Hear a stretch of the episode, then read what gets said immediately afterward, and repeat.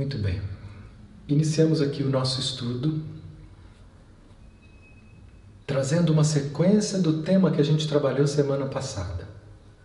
Semana passada a gente foi na palestra 221, a gente deu o tema o tempo da fé, entendendo que esse tempo ele ele vai se desdobrando, né? cada um tem um tempo para desenvolver a fé, para expressar essa conexão máxima com a nossa natureza divina. E hoje a gente segue, eu dei um título um pouco diferente, o desenvolvimento da fé. A gente terminou na semana passada dizendo: nenhuma ideia nova pode se apresentar a uma mente humana se essa mente não abrir espaço para essa possibilidade.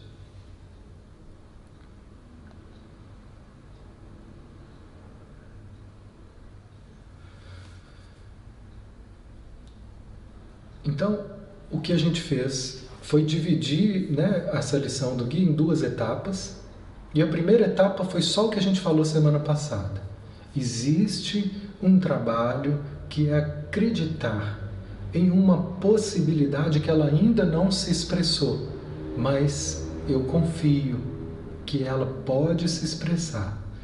Nessa confiança começou um caminho de fé. E ela, como né, foi dito, não é um atributo só para os religiosos, mas para os cientistas, para tudo que se faz de novo, né? para todo movimento em direção a algo novo, traz em si esse potencial da fé, né?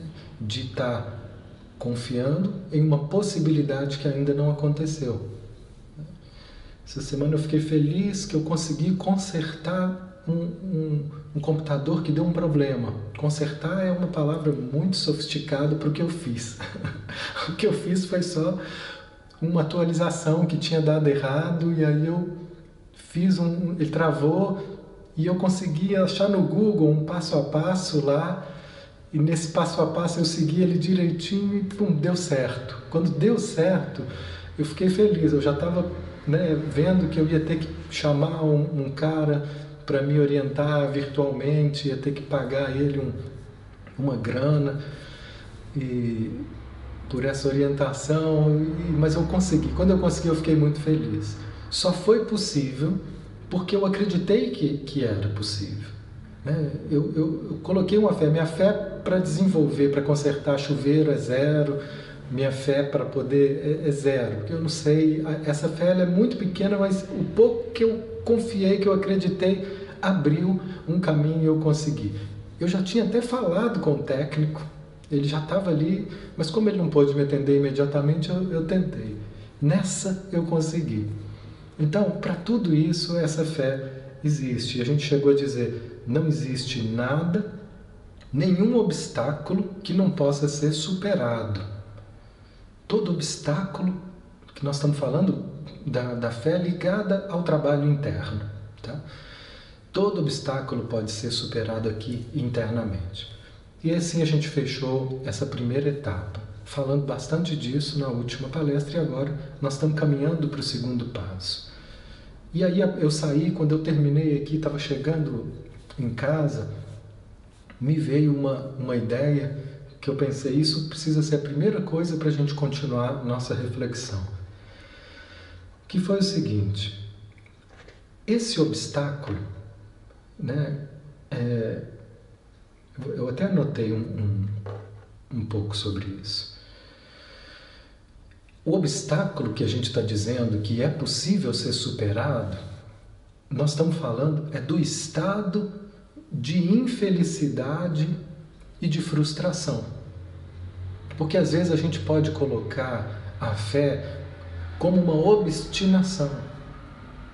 Uma obstinação, por exemplo, em fazer um, um negócio prosperar e esse negócio não está prosperando, em fazer um casamento prosperar e esse casamento não está prosperando. Em, em, por exemplo, fazer, ah, eu quero né, me, me lançar numa carreira e não está funcionando. Então, não é que essa fé ela vai nos ajudar a fazer a nossa vontade acontecer em tudo. E se a gente tomar a fé como um instrumento para que a minha vontade seja sempre feita, nós vamos ficar frustrados. Porque às vezes nós vamos conseguir, e isso vai, vai ser muito bom, como eu consegui lá o computador, né? Um exemplo bem simples de fazer o computador funcionar. E às vezes nós não vamos conseguir. Às vezes nós vamos conseguir superar algumas questões e a relação fica melhor, né? e a gente renova esses relacionamentos seja um relacionamento conjugal, às vezes um relacionamento com o pai, com a mãe, com o filho. E às vezes não vai ser possível. E aí, né, essa fé, ela precisa ser entendida como um trabalho para superação daquilo que me prende a um estado de infelicidade e de frustração. Nós vamos ver lá na frente, nos níveis superiores da fé, que aquele que, que mais desenvolvido está nesse caminho da fé, ele aprendeu que a vontade pessoal dele nem sempre é a mais importante a ser atendida. Nesse sentido, a gente já começa a ver como isso vai sendo abalado nos próximos passos. É, o exemplo mais é, clássico que eu vejo disso são, é sempre essa palavra de Jesus quando ele estava no Monte né, das Oliveiras ali orando, ele sabia o que ia acontecer. O próximo passo seria a prisão e a crucificação dele. Tanto ele sabia que ele foi anunciando para os os discípulos, ele foi anunciando: olha, é necessário que o filho do homem se entregue. Ele foi dando essas, essas orientações, foi preparando eles né, para esse sacrifício que ele sabia que precisaria ser feito. Mas na hora que chegou, o medo, na hora que chegou, toda angústia né? É, tem relatos que fala que, que, que, ele suava sangue, assim, tamanha a, a, pressão que ele devia estar vivendo ali espiritualmente naquela hora.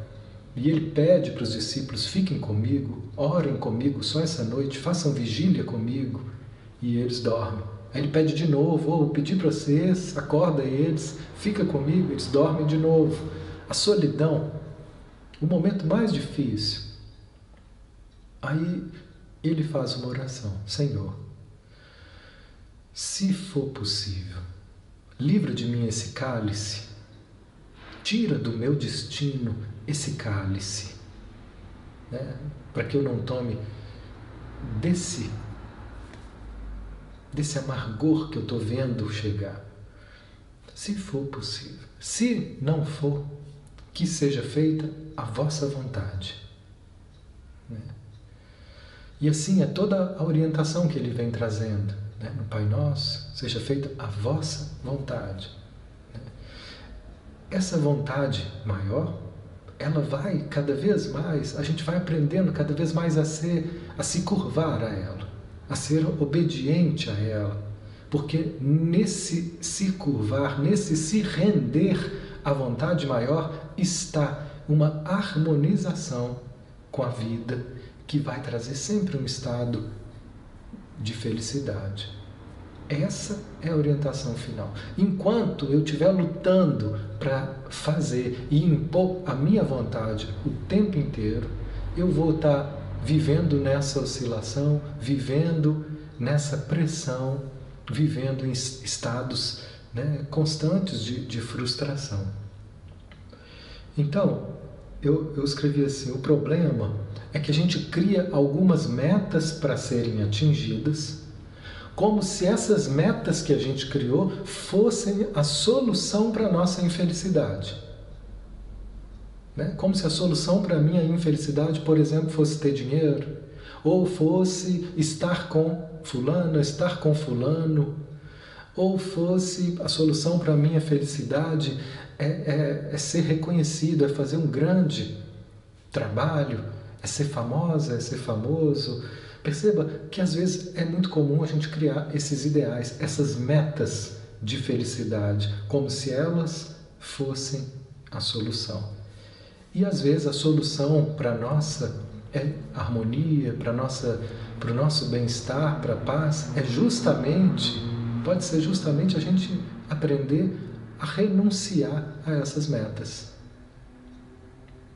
Então aqui começa o próximo passo, que não é só se abrir para a possibilidade de algo novo, mas é também se abrir para uma orientação para uma guiança interna, uma guiança divina para o caminho que realmente tem a ver com a minha natureza, tem a ver com a minha necessidade de alma. E não a necessidade do ego, que é sempre se afirmar como pessoa. Né? Tudo que Jesus não fez foi se afirmar como pessoa. E isso é muito incompreendido, porque às vezes ele falava assim: aquele que quiser né, se encontrar a fonte da água viva, onde você nunca mais terá sede, venha beber da, da minha água. E muita gente confunde isso como se ele estivesse exaltando a personalidade dele, mas ele estava dizendo: é dessa água, era de um lugar que todos nós temos a fonte.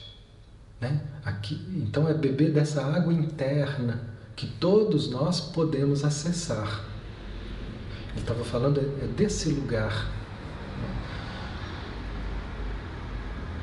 Então, nós vamos abrindo não só para necessidade de fazer acontecer aquilo que eu quero, mas também de de trazer a dúvida saudável. Será que isso é o melhor para mim? Será que eu tenho mesmo que ficar nessa empresa? Será que essa religião ela está me, me atendendo? Será que, que essa relação ela está sendo saudável para mim? Será que eu preciso mesmo seguir esse caminho que eu tenho insistido? Né? São, são dúvidas, são perguntas que eu posso estar me abrindo para orientações. Muitas vezes a gente corre o risco de querer que alguém nos diga isso. E ninguém tem essas respostas para nós. Esse é o maior engano que a gente pode ter, que gera uma dependência danada, que gera né, uma, uma outra frustração, que é de me eximir da responsabilidade para que alguém nos diga.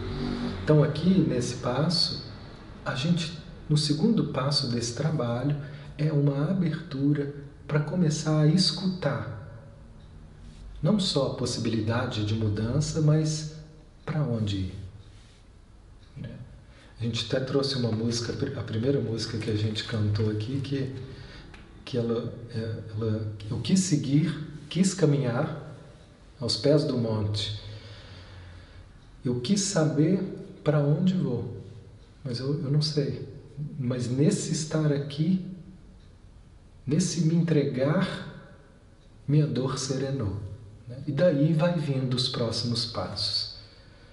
Né? Eu lembro de, de Paulo. Paulo de Tarso, antes de virar Paulo, ele era Saulo, um obstinado em cumprir o que ele achava que era a vontade de Deus. Ele tinha uma meta. Sabe qual era a meta dele? Purificar a, a religião judia dos cristãos, que os cristãos estavam interrompendo. Então, em nome de Deus, ele estava matando, porque ele achava, mas ele, ele realmente achava que aquilo era o melhor a fazer. Não era de, de perversidade, ele tinha seus orgulhos, suas dificuldades, mas ele realmente acreditava que ele tinha que dar tudo, ele tinha que matar e morrer pelas crenças dele em Deus, pelo que ele acreditava ser o caminho. E assim ele foi. E nessa teve um momento que ele cai do cavalo. Quando ele cai do cavalo, literalmente, e vê a luz da verdade, ou seja, ele fica de encontro a uma orientação que apareceu para ele. Né? Os outros soldados viram aquela luz, mas foi ele que escutou a voz que dizia: Saulo, por que me, me persegues? Bastou isso, para que diante daquela luz ele se rendeu completamente e disse: Senhor, o que queres que eu faça? Imediatamente, de assassino, né? mas ele estava ali, assassino em nome de Deus, ele imediatamente ele vai para o outro lado de servo. Eu estou completamente ao seu dispor. É claro que depois disso ele precisou de um tempo para poder ir firmando nessa nova vibração.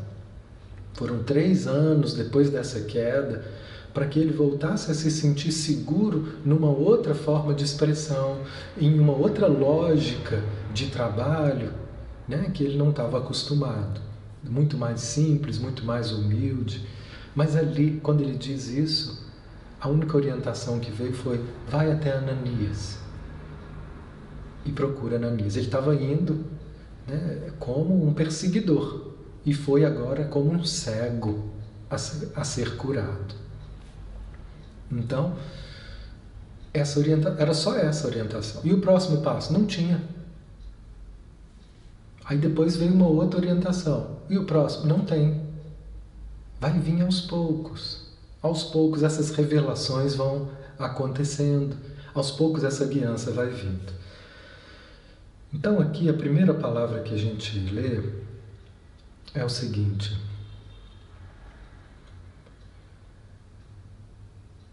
Vou recapitular sucintamente. O primeiro passo é abrir espaço para uma modalidade diferente, diferente da modalidade negativa que a gente está preso.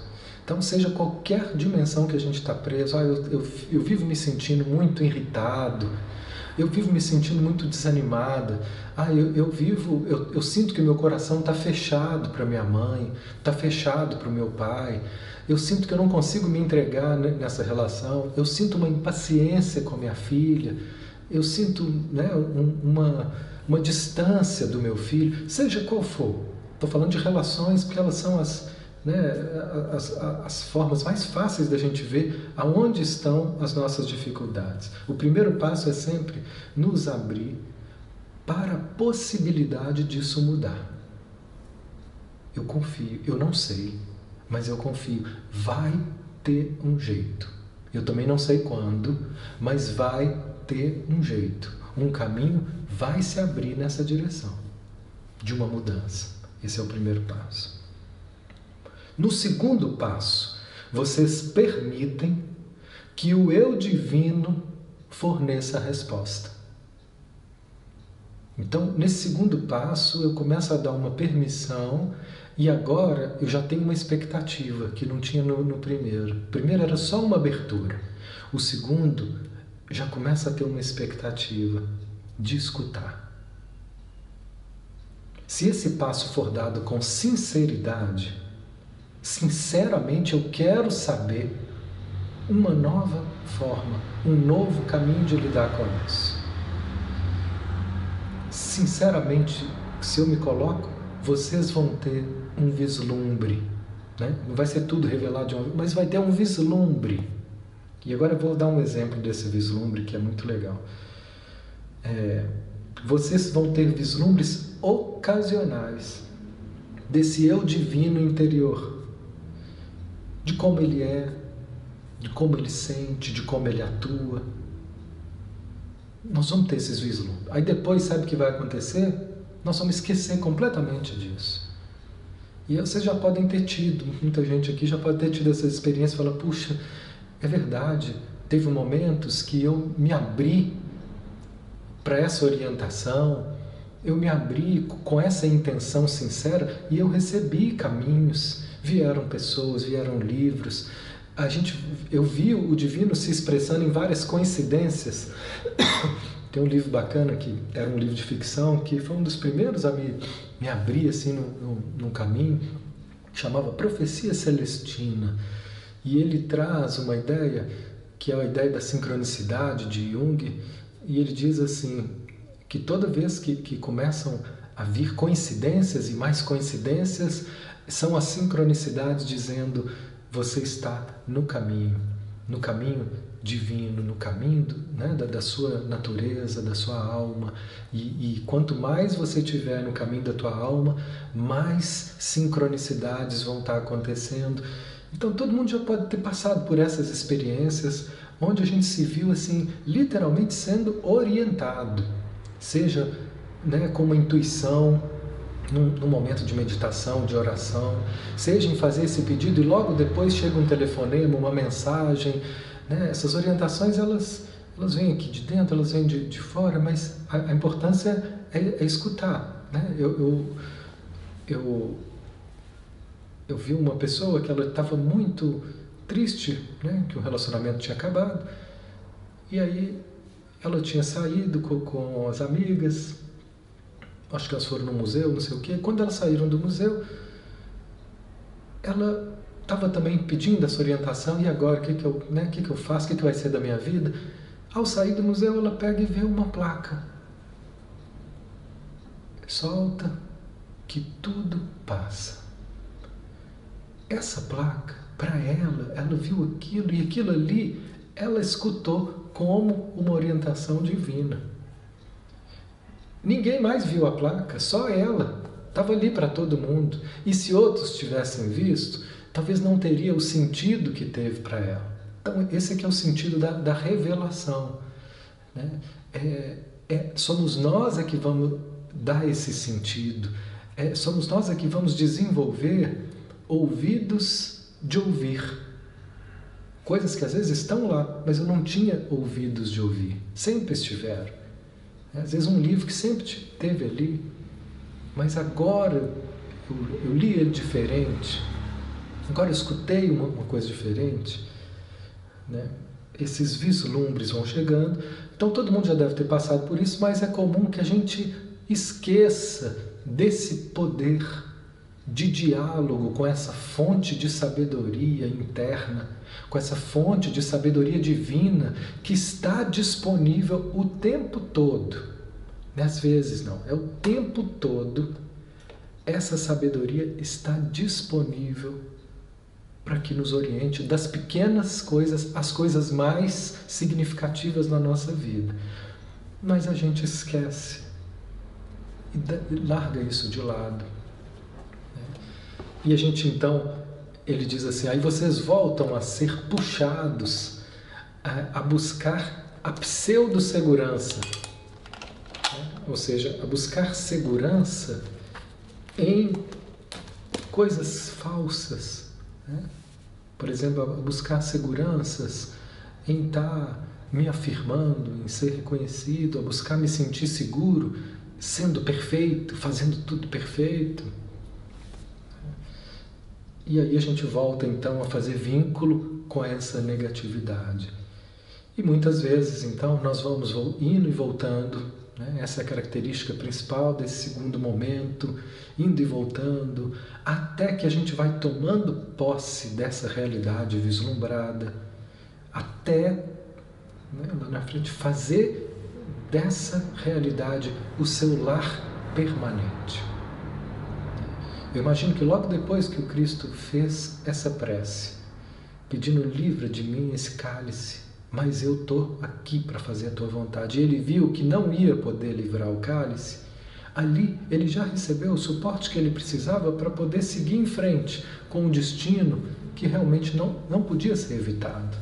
Estava Estava nas escrituras, é, era uma necessidade humana esse método de aprendizado, de passar por aquilo, dele viver até o fim todas as maiores provações para afirmar a realidade divina como superior a qualquer ameaça. Se eu preciso passar por isso a esse extremo, Então tá, eu vou. E ali ele tinha um alento para ir até o fim. Então ele diz: quando lá e fazendo, fazendo esse trabalho de se abrir, de escutar, aí depois a gente vai esquecer disso e vai buscar de novo ali a segurança e o conforto na comida, nos nossos vícios, né? nos prazeres, ali os prazeres é, passageiros da vida. Depois disso, desse processo, um dia né, vai ficando mais definitivo, vai ficando cada vez mais definitivo. Esse caminho ele vai ficando mais claro, né? igual um caminho que antes era uma mata fechada, de repente já tem uma trilha. Ó, essa trilha ela vai ficando cada vez mais marcada, mais clara. Quanto mais a gente vai passando por aquele lugar, né? quem já caminhou aí na, na mata, o mato está fechado, você passa por ali, ele vai dobrando, vai passando e vai passando. Gente, de repente tem uma estrada, tem uma trilha que ela vai ficando firme. Quanto mais se passa, mais definido fica o caminho, até o momento que vira uma, uma avenida asfaltada, sinalizada e iluminada. Né? Ou seja, o fluxo fica fácil. Então, não existe outro caminho. É um trabalho com afinco Assim como um músico, para ele ser excelência no que ele faz, é um trabalho com afinco, ele vai ali se, né, se dedicando. Einstein mesmo falava: olha, é 99% de esforço e 1% de inspiração. Né? Eu ouvi uma frase hoje do, do, de um filósofo, acho que é Kierkegaard, e ele falava: olha, eu não passei um dia sem escrever algo. Todos os dias da minha vida eu estava escrevendo alguma coisa, eu estava elaborando ideias, Olha o esforço para que, que essa genialidade se expressasse. Tinha muito empenho em tudo que você faz. Aqui, no caminho da fé, não é diferente. Nesse caminho de libertação interna, não pode ser diferente. Tem um trabalho com afinco para que a gente possa desenvolver o verdadeiro autorrespeito. São palavras do guia. Olha que coisa boa de ouvir.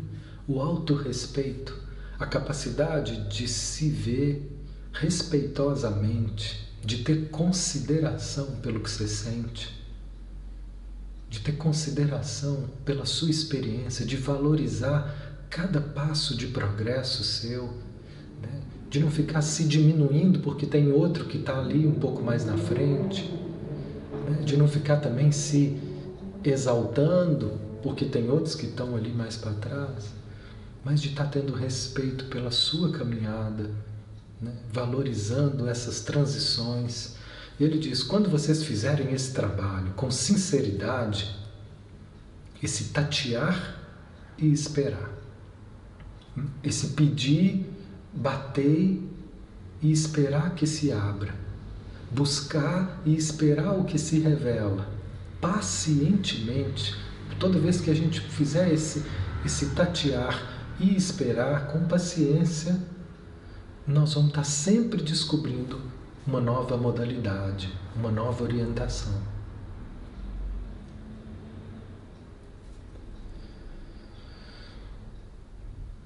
Então é esse o trabalho, não é só o querer, mas existe uma habilidade a ser desenvolvida que é a mais difícil. É o saber ouvir quando perguntaram para Madre Teresa isso, né? Como é que você ora? O que, que você fala com Deus? Aí ela, não, eu só escuto. Essa postura receptiva, esse silêncio. Né?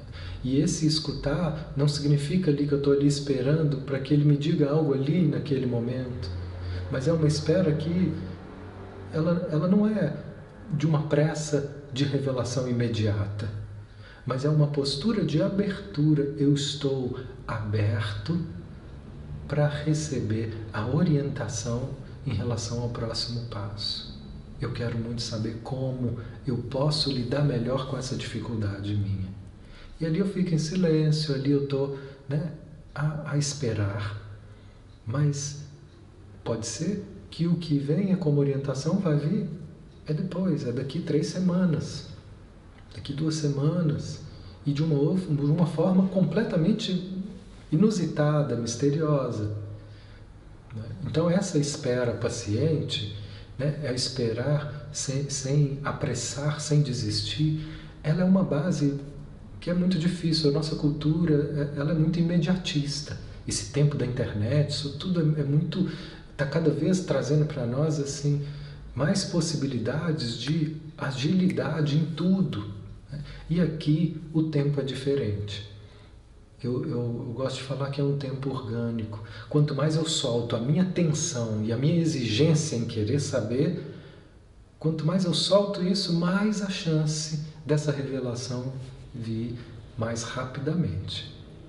Quanto mais pressão eu exerço para que aquilo que geralmente eu quero e quero ouvir, às vezes, o que esteja até de acordo com o que eu espero, mais difícil se torna essa escuta.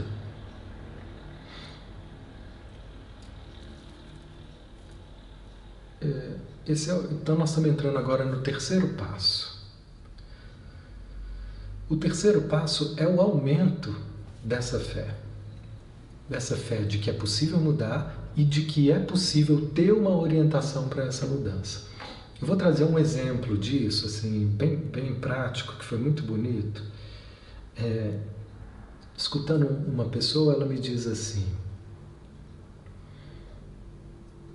Eu estou me dando conta que eu estou, assim, o tempo inteiro preocupada, ocupada, pensando em mil coisas, fazendo um monte de coisas, né, teclando. Hoje em dia, nossa fazeção, por mais restrita que ela possa estar né, né, nessa quarentena, é, ainda é possível a gente ficar ocupado o tempo inteiro. E ela fala assim: Eu estou me vendo ocupado o dia inteiro e eu estou exausta. Exausta de, de tanta coisa que eu estou me ocupando, ocupando a minha cabeça. Né? Porque às vezes eu posso até estar tá fazendo um monte de coisas, mas com a cabeça desocupada, descontraída. E aí eu estou fazendo em estado de presença, em estado de leveza. E quando eu vivo assim, eu posso fazer um monte de coisa, mas eu estou em estado de meditação. Eu estou, eu estou vazia. E estou ali em cada momento presente, inteira, em tudo. Nessa forma, não há esse desgaste, esse peso, esse, essa exaustão. Né? Eu posso até reconhecer um, um, cansaço físico, mas ele não é esse cansaço mórbido, esse peso, é com leveza, né? de estar tá em, em paz, de estar tá integrado a, a toda a realidade. Aqui nós estamos falando de um outro desgaste, que é a cabeça cheia, que é estar tá assim o tempo todo ela foi se dando conta assim, o tempo todo eu tô é querendo fugir da minha realidade. O tempo todo eu tô querendo é, é como se eu quisesse não estar aqui onde eu estou. Eu não quero. E aí eu falei, o que que você não quer? Aí ela falou, olha, eu estou reconhecendo o quanto que eu me sinto infeliz, o quanto que eu me sinto frustrada. E eu não, não queria assumir isso. Então eu estou me ocupando para ver se eu me se eu me distraio da minha infelicidade, da minha frustração. Qual frustração? Eu não vejo alegria em nada. Eu não vejo prazer em nada. Eu estou sempre olhando para tudo e sem, sem graça. E até falou, a gente né, conversando sobre esse trabalho que, do Bert Hellinger que, que nos ensina que a fonte né, dessa harmonização com a vida é a gente estar tá em harmonia, conseguir ter gratidão pelos nossos pais, pela vida. Né? É estar tá limpando no nosso coração tudo aquilo que cria uma oposição em relação aos pais. E ela falou: como é que eu posso ser grata à vida, seja aos meus pais ou a Deus? Agradeça a vida como é que eu posso agradecer a vida se a vida não tem graça para mim? Olha que pergunta boa. E aí, por isso que não, não vai funcionar se você quiser forçar alguém a ter gratidão, ou se forçar a, a ter gratidão, não, você tem que agradecer, você tem que confiar. Você... Não funciona assim. Não faz sentido nenhum. Aquilo fica só mecânico, fica só teórico. Não ajuda em nada. Por isso que nós precisamos desse trabalho interno. Não ajuda em nada. Como é que eu posso agradecer por um presente que eu não gostei vai ser falso? Como é que eu posso agradecer por uma vida que eu vejo tão sem graça? Aí, nós então entramos nesse caminho. De alguma forma existia a fé que isso podia ser transformado. Quando ela pede ajuda, quando ela se abre para conversar e para uma orientação, né? seja a gente fazer isso com um terapeuta, seja a gente fazer isso às vezes com um amigo, é, seja fazer isso para, né, com a espiritualidade, com Deus, essa abertura foi o primeiro passo. Né? Se eu não acreditasse que poderia mudar, eu nem faria, nem pedir ajuda. Eu não vou pedir ajuda para algo que eu sei, que eu tenho certeza que não vai dar. Então ali o primeiro passo já estava. E o segundo era: o que, que eu faço com isso? Eu não sei. Não tenho essa resposta, ela também não. Mas nesse segundo passo de abrir para uma orientação interna, nós confiamos nesse caminho então eu peço a ela, feche os seus olhos e, e veja aonde que essa infelicidade, que essa frustração, né, que essa amargura em relação à vida aparece no teu corpo. Porque de, de, pela cabeça, pelo conceito, pelo intelecto, essa é a marca desse segundo passo. Não vai ser racionalmente que essas orientações vão chegar, vai ser intuitivamente vai ser com uma espontaneidade, com outro tipo de inteligência que o nosso intelecto jamais seria capaz de suspeitar. Assim são os sonhos. Os sonhos são construídos, né, enredos, que a gente fala: meu Deus, que criatividade é essa? Eu não pensaria isso. É, é, é, é admirável, é surpreendente o poder criativo desse ser né, dessa sabedoria interna para poder se comunicar conosco.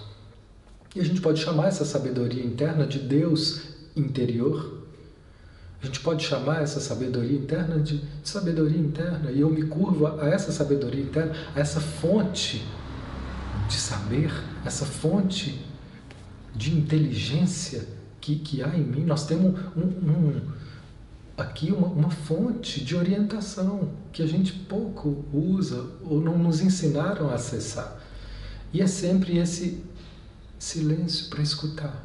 E escutou então o corpo, estava o peito todo travado, um enjoo, a, a, toda uma, uma congestão né, sensória.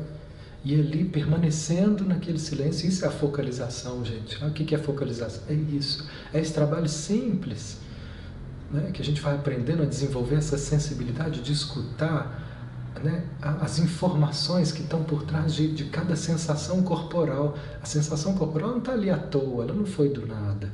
Ela é todo, o Gendlin fala, é um arquivo de informações. E ali permanecer um pouco com aquilo e aí se revela.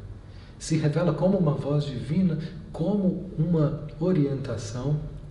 E então ela começa a ver uma imagem que ela jamais pensaria nisso racionalmente, muito menos eu. Né? Eu costumo falar né, com quem eu trabalho assim: o meu mestre é o seu corpo. Se a gente puder escutá-lo, ele vai nos dar um caminho, porque no corpo existe uma comunicação dessa divindade, dessa sabedoria interna, que se a gente souber escutar e se orientar por ela, é maravilhoso os caminhos que aparecem. Né? São maravilhosos os caminhos que aparecem. E então, ela viu uma imagem da figura do pai chorando e abraçando ela e segurando a mão dela, chorando, chorando, chorando. E uma sensação de um, de um perdão, pedido de perdão, e os dois chorando, chorando. E ela começa a chorar. A gente nem estava entendendo o que, que era aquilo, de onde que veio aquilo, mas aquilo vinha trazendo um alívio. Né? Como a gente falou, é só um vislumbre, às vezes é um vislumbre não, não tem toda a história, não tem toda a intelectualidade. A gente precisa abrir mão dessa ânsia intelectual de, de querer saber tudo, de querer entender tudo, como se isso é que fosse nos levar ao alívio. E às vezes não é. Às vezes é, é só basta essa simplicidade dessa imagem para que dela veio assim um jorro de emoções e ali era um choro de alívio. Ela falou: olha, soltou tudo, bloqueou, desbloqueou tudo que estava travado, o enjoo passou. E ali então, ah, então está tudo resolvido? Não, foi um passo a mais nesse caminho de condução. Olha, essa frustração, essa infelicidade, essa situação em que a vida parece sem graça, tem algo a ver com seu pai. Tem uma história de dor, de mágoa, muito mal resolvida ali. É por ali a pista, né? Como fala com Paulo, ó, vai até Ananias. É só a pista, é só o próximo passo. Tem a ver com seu pai. Começa, né? Esse é o passo. E ali tem uma estrada a ser percorrida, mas um passo em direção a essa trilha apareceu. Não é bonito? E assim o alívio. Ah, como é que eu sei? Mas você sabe? Como é que você sabe que é isso? Gente, eu não sei. E a pessoa também não. É o corpo. A cabeça não sabe.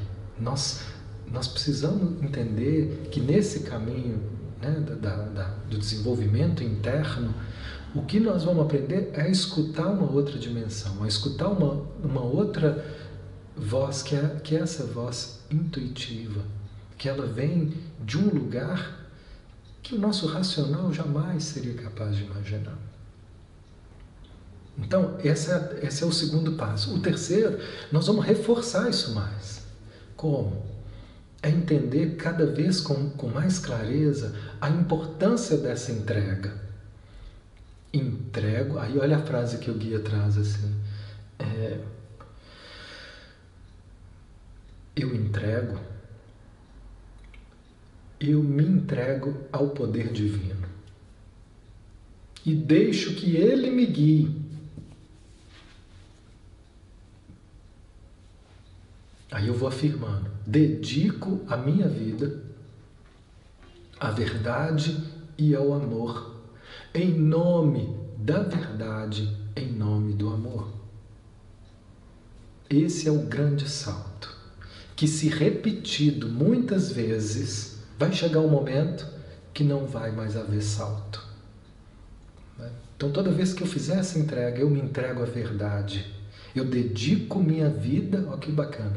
Eu dedico a minha vida à verdade e ao amor. Quanto mais eu fizer isso, mais vai ficar insustentável as posturas mentirosas que a gente alimenta para poder manter algumas vantagens, para poder manter algumas inocências.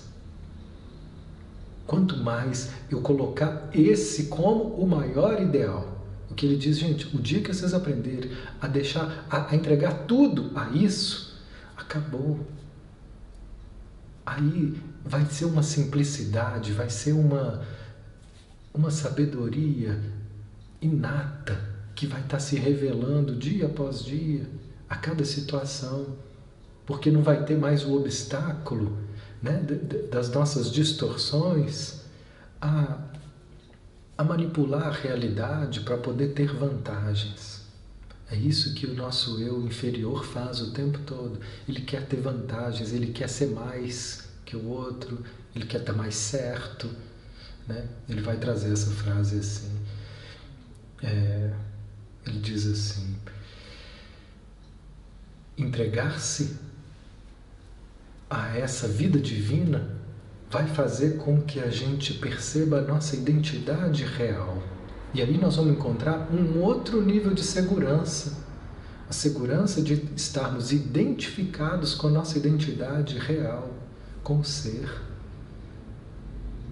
Novas alegrias e novos prazeres começam a ser conhecidos. Né? Quem às vezes está muito acostumado com uma dieta pesada, às vezes não consegue imaginar que ele pode encontrar prazer numa dieta mais leve. Né? Aqueles que têm muita dificuldade de fazer exercícios não acreditam às vezes que eles podem encontrar prazer em se exercitar. E aqui é difícil às vezes acreditar que a gente pode encontrar prazer em renunciar ao nosso orgulho, em renunciar a essa falsa identidade. Né? Assim, todo místico que profundamente se entrega nesse caminho da verdade e do amor, em algum momento vive uma sensação de, de morte, né? que João da Cruz chama-se a noite escura da alma. São momentos assim em que atravessam às vezes assim o aniquilamento de toda essa identidade que eu me agarrei para poder me afirmar como pessoa na vida. Isso vai cada vez ficando mais sem sentido. Ele vai falando, vocês vão ver, gente, que tudo aquilo que vocês se apegaram para se afirmar, como isso é, é, eleva vocês para um estado de dependência. E como que vocês vão descobrir que soltar isso, solta, e se você não for isso? Né? Outro dia eu estava trabalhando com uma pessoa que ele falava assim, eu estou vendo qual que é a meta do, do meu do, do, do, meu ser, do, do, meu ego. Né? A meta que eu acho que eu só vou ser feliz quando eu for famoso, quando eu for reconhecido, quando todo mundo tiver. Ah ele ia, nossa, fulana, melhor. Quando eu for top, essa palavra. E aí, abrir mão disso é a morte. Ele está sempre tenso, querendo, exigindo de si mais do que ele é capaz. Né? Em qualquer área a gente faz isso. Né? Puxa, tem tanta coisa para falar nesse assunto. Né? E o que está por trás disso é sempre um, um aspecto do perfeccionismo, de achar que eu tenho que ser perfeito para poder então ter algo, a, a merecer algo como se eu não fosse digno de estar em paz, de ficar bem, sendo quem eu sou com toda essa imperfeição. Será que eu sou digno de ser amado desse jeito, com toda essa imperfeição, sendo quem eu sou? Né? Por não nos sentirmos dignos, por não termos esse olhar de autorrespeito conosco, a gente sai achando que tem que fazer, que tem que ser mais, e com isso vai se afastando. Mas a gente vai construindo essas falsas identidades, esses lugares que a gente se agarra. Então, para essa pessoa, eu olhei para ele e disse: Você é uma pessoa comum.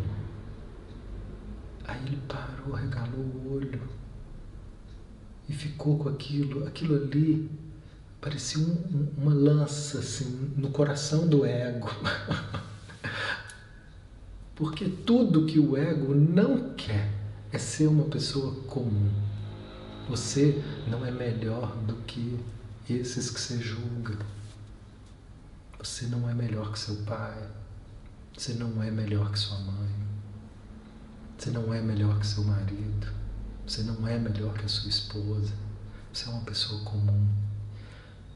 Olha, se a gente puder relaxar nesse ser uma pessoa comum é o desenvolvimento da humildade. O contrário disso é o querer ser especial, é o querer ser melhor. Para quê? Para ser visto. E nisso a gente vai se perdendo.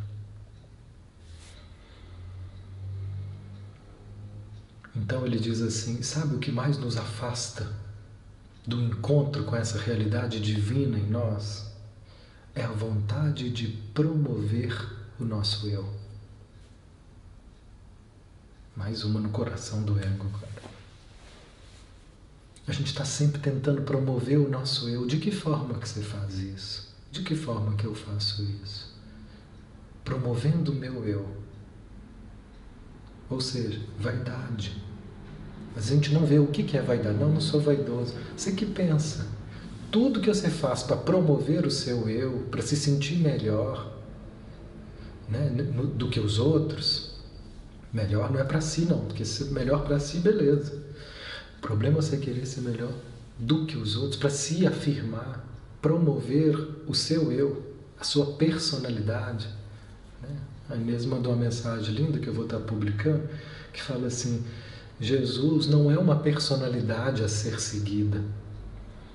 É palavras de Emmanuel, guia do Chico Xavier. Jesus não é uma personalidade a ser seguida, é uma verdade a ser vivida. Como personalidade, ele rasgou tudo, mas é uma verdade a ser vivida. Se você viver essa verdade que ele anunciou, o reino é seu. Não tem que ser como ele, fazer o que ele fez, mas basta seguir a verdade que ele anunciou. Eu sou. Esse eu sou que existe em você, em mim, em todos nós. Esse eu sou é o caminho, é a verdade e é a vida. Esse eu sou, esse ser. Mas a dificuldade é que eu acabo dando mais atenção à personalidade, ao pequeno eu. E como é a forma mais clara de perceber isso, ele, o guia também dá essas chaves, gente. São chaves assim de transformação maravilhosa, porque a gente vai se percebendo. Como que eu sei que eu estou promovendo eu? Repara. Em outras palavras, eu vou falar diferente para ver se vocês entendem o guia, né? Perceba o seu medo do que os outros vão pensar de você. Veja como que vem antes do investimento que você dá para a verdade e para o amor, como que quantas vezes vem antes a preocupação com o que os outros vão pensar de você. Preocupação em ser criticado, em ser mal vista.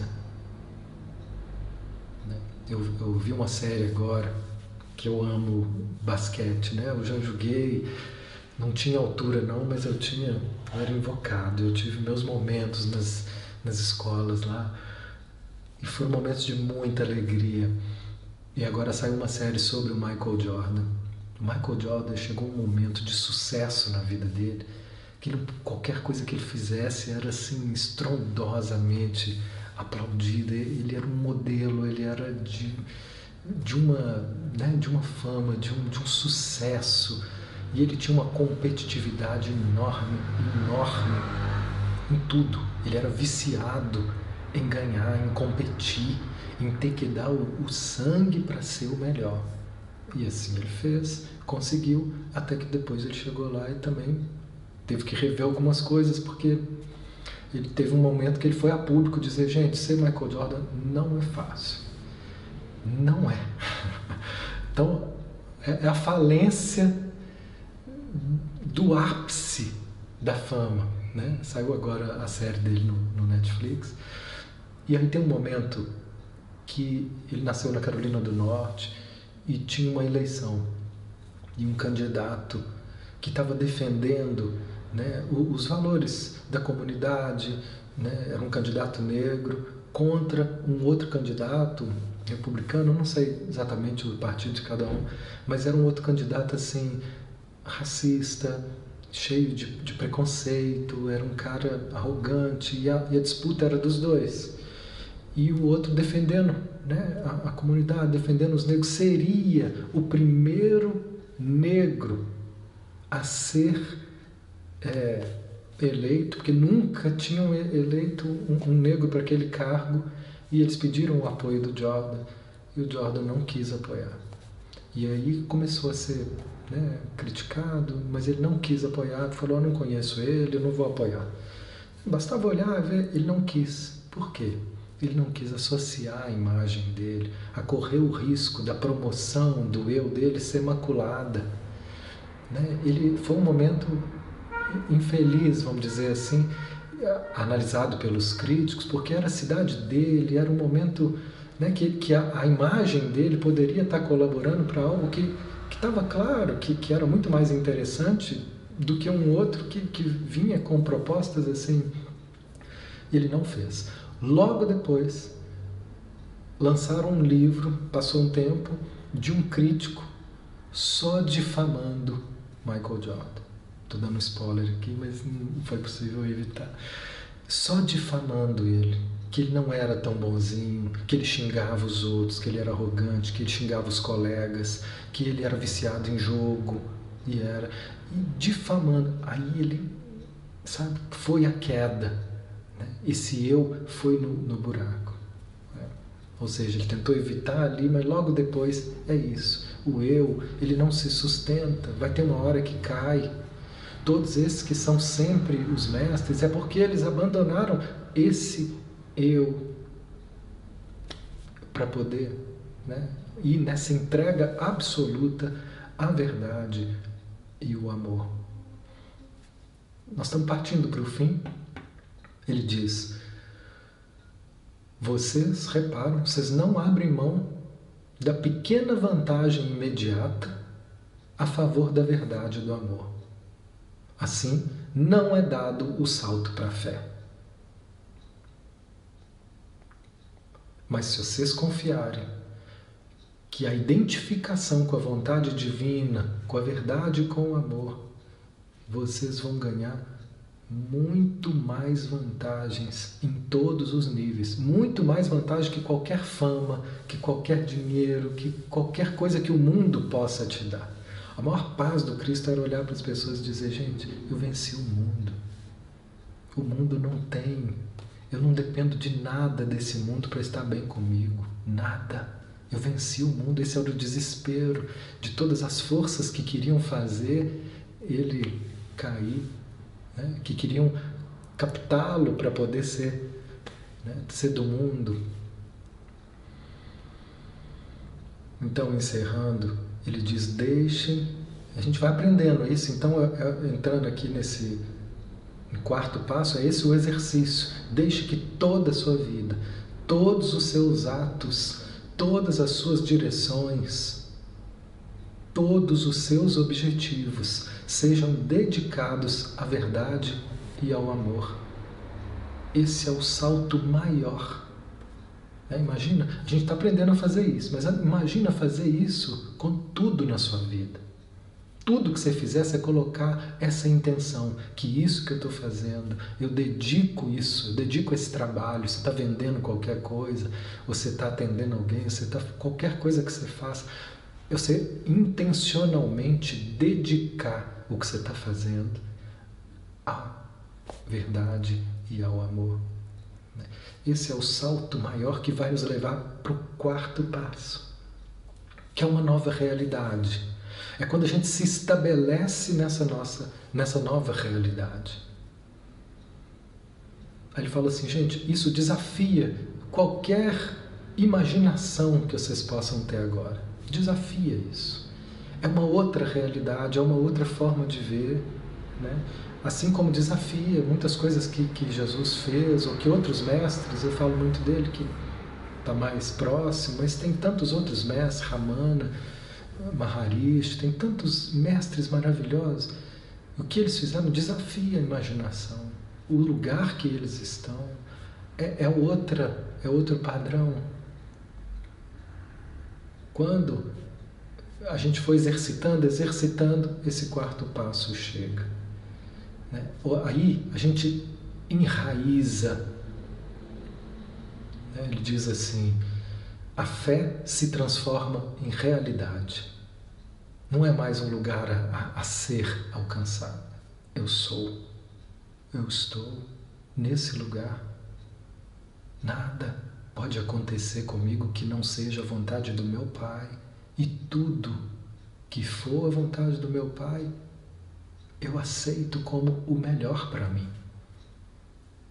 Olha que, que segurança interna. Não é uma uma crença intelectual, é uma certeza. E mesmo que eu saia disso por algum momento, eu vou saber que eu estou saindo e volto. Fica claro o que é falso, o que é verdadeiro nesse quarto passo. No quarto passo, né, a gente sente essa realidade como mais real do que qualquer outra coisa que vocês tenham experimentado. Imagina? essa realidade é mais real do que qualquer outro prazer, do que qualquer outra coisa que você tenha hoje como é, meta, que o mundo possa te dar de satisfação. Você acha que vai ser bom se você tiver mais dinheiro? Você acha que vai ser bom se você for mais bonito? Você acha que vai ser bom se você tiver um relacionamento legal? Nada disso é tão real quanto a realidade que existe nesse nível de estar em conexão com essa fonte divina de uma forma permanente. É possível? É. É possível amanhã? Não. Você não sustenta isso amanhã, você, o trabalho está acontecendo. Quem chega tem um, um, trabalho que foi feito, assim como, né, como a gente disse, um artista, um, né, um, um cientista, um Nobel, é um trabalho. Mas é possível e há quem tenha alcançado esses níveis e vieram para dar testemunho. Vocês podem aqui. Quando eles dizem isso e vêm expressar essa possibilidade nesse planeta, o que que o Cristo fez? O que que esses mestres fazem? Eles deixam uma porta aberta para nós dizendo: "Olha, eu vim aqui só para que vocês vejam que isso é possível. E agora vocês vão no tempo de vocês caminhem, mas agora saibam, tem uma porta aberta. Eu vim aqui só para abrir, porque antes disso você falar, ah, não, isso não é possível. Não, é tanto é que ele veio, que ele fez, ele fez, olha ali outro também, outro tá, tá bem desenvolvido para lá. E nessa certeza a gente segue com cada vez mais clareza. A última frase. Quando vocês transformam a verdade e o amor no centro de tudo que vocês fazem, vocês experimentam o Deus vivente interior. Então, experimentar o Deus vivente internamente, experimentar a, a graça, a, gra, a plenitude de ser depende da nossa capacidade de colocar como centro de tudo que eu faço, pode ser as coisas mais simples, ou as mais sofisticadas, mas colocar como centro a verdade e o amor. Essa semana, uma pessoa me diz: Mateus, eu gosto muito das suas palestras que eu ouço aqui no canal do, do perto que no seu. E muita gente fala que gosta, gente, que é assim. Eu estou dando um prejuízo para as farmácias de remédio ansiolítico, porque muita gente gosta de ouvir, e aí vai ouvindo, vai ouvindo, e ó. Eu vou, Mateus, te escuto todo dia para dormir. Depois dos 10 minutos eu durmo na hora. Sua voz, a calminha. Preciso de comprar mais remédio para dormir, gente. É, basta escutar lá, põe ali e vai dormir. Aí eu falo, olha, então muita gente que me ouve é, tem esse objetivo, eu percebo o retorno que chega é muito grande assim. Mas essa pessoa falou, eu gosto muito de ouvir, mas eu não sou cristã. Mas eu gosto de ouvir essas palestras, mas eu não sou cristã. Eu respondi a ela, o que é ser cristã? Tem muita gente que enche a boca para falar de Jesus, mas não coloca a verdade e o amor no centro daquilo que faz. Isso não é cristianismo, é qualquer outra coisa. E tem gente que não fala o nome de Jesus, não precisa falar, não é a personalidade, mas coloca no que faz, coloca verdade, coloca amor, e essa proporção vem aumentando, essa pessoa está muito mais perto mesmo que não traga esse nome, mesmo que não esteja em religião nenhuma. Essa é a, essa é a, mudança de, de perspectiva, de paradigma que fica acessível. Boa noite, boa noite a todos.